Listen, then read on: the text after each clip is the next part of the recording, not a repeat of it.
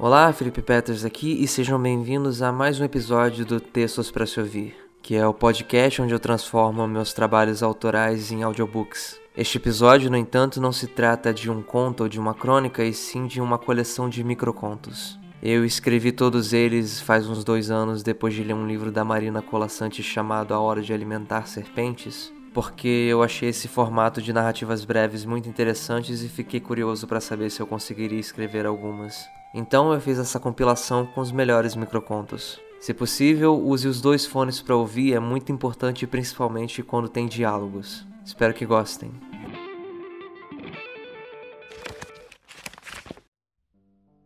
Terapia. Todas as famílias felizes se parecem, as famílias infelizes são infelizes cada qual ao seu modo. E o que, que isso quer dizer, doutor? Quer dizer que eu li Tolstói.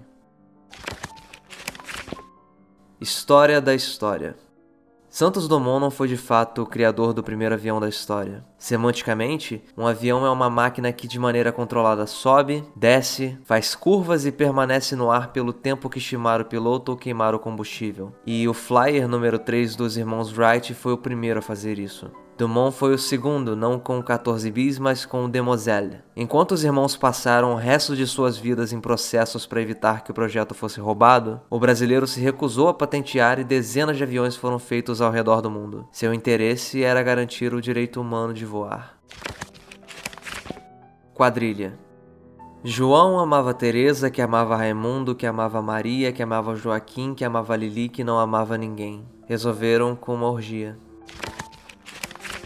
Controle. Pegou o celular para abrir o aplicativo que contava os dias sem fumar e viu o número 95. Viu também uma mensagem que mexeu com ele. Comprou um cigarro para se acalmar. Chroma key. Pintou todas as paredes da casa num tom específico de verde. Não queria que pensassem que a sua vida era entediante. Permanente. Tatuou o nome da namorada. Tinha certeza de que ela gostaria da surpresa e que contaria essa história aos futuros filhos. Agora ele só namora Gabrielas. Opinião. Saiu do cinema animado. Queria chegar logo em casa e assistir vídeos na internet para saber se gostou do filme. Good vibes. Na avenida mais movimentada da cidade, se sentiu espremido entre os transeuntes. Precisou pedir licença três vezes para sair do lugar. Bateu no bolso como sempre faz algumas vezes ao dia, mas desta vez não sentiu nada. Percebeu ter sido furtado e sentou-se num banco inquieto e sem certeza de nada. Enquanto sentia pena de si mesmo, um estranho se aproximou e, nativo da cidade grande como era, percebeu imediatamente do que se tratava. O estranho se adentrou sem convite numa conversa que ele mesmo criou, discorrendo sobre como algo infortúnio como o roubo de um celular não deveria ter o poder de estragar um dia tão ensolarado. Ignorou o pedido da vítima de ser deixado em paz e continuou a falar sobre o poder da energia positiva. Descompensado, a vítima deu o primeiro soco. A briga escalou até ser separada. Respirando pesado, suado e com o sangue bombando mais rápido, a vítima pediu para ser solta, foi até o estranho e agradeceu pela ajuda. Foi embora tranquilo e pensando nele, falando de energia positiva para os outros com o olho roxo. Os dois lados da rede.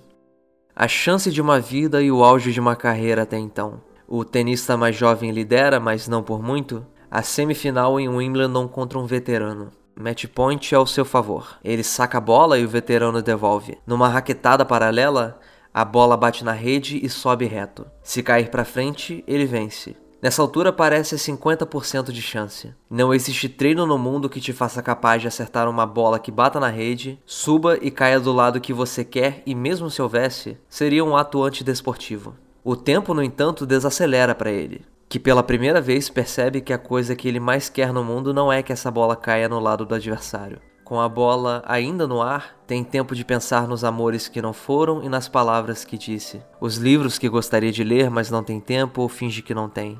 Enquanto pensa nos lugares que ainda não viu, a bola cai do lado dele na quadra. Ele não tem mais certeza na vida e não tem mais foco. O veterano se aproveita disso, é claro. Para o tenista mais jovem, esse torneio acabou, mas uma nova vida acabou de começar. Aparentemente. Vivia de aparências. Ao falecer, todas as flores e condolências foram enviadas ao endereço errado. O amor nos tempos do corona. Beijaria a tela do celular, mas não podia levar ele à boca ou aos olhos. Palhaço pós-moderno. Um homem vai ao circo. O palhaço, frustrado por ter feito todos irem exceto o homem, vai até ele após o show e pergunta qual é o problema. O homem descreve como se sente deprimido, como a vida é cruel e o futuro incerto e vago, como nem mesmo o palhaço pôde animá-lo. O palhaço então diz: Você devia ir ao psicólogo então.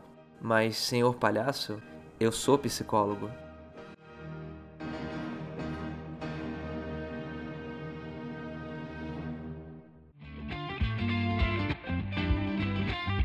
Olá vocês, eu espero que tenham gostado dessa compilação de microcontos. Não esquece de assinar o podcast aqui no Spotify e também avaliar a gente com as estrelinhas, que é muito importante para o projeto. Para quem ficou interessado no meu trabalho como escritor, eu vou deixar o link dos meus livros na descrição desse episódio. Eu acho que é basicamente isso. Até o próximo episódio e por hoje é só, pessoal. Tchau.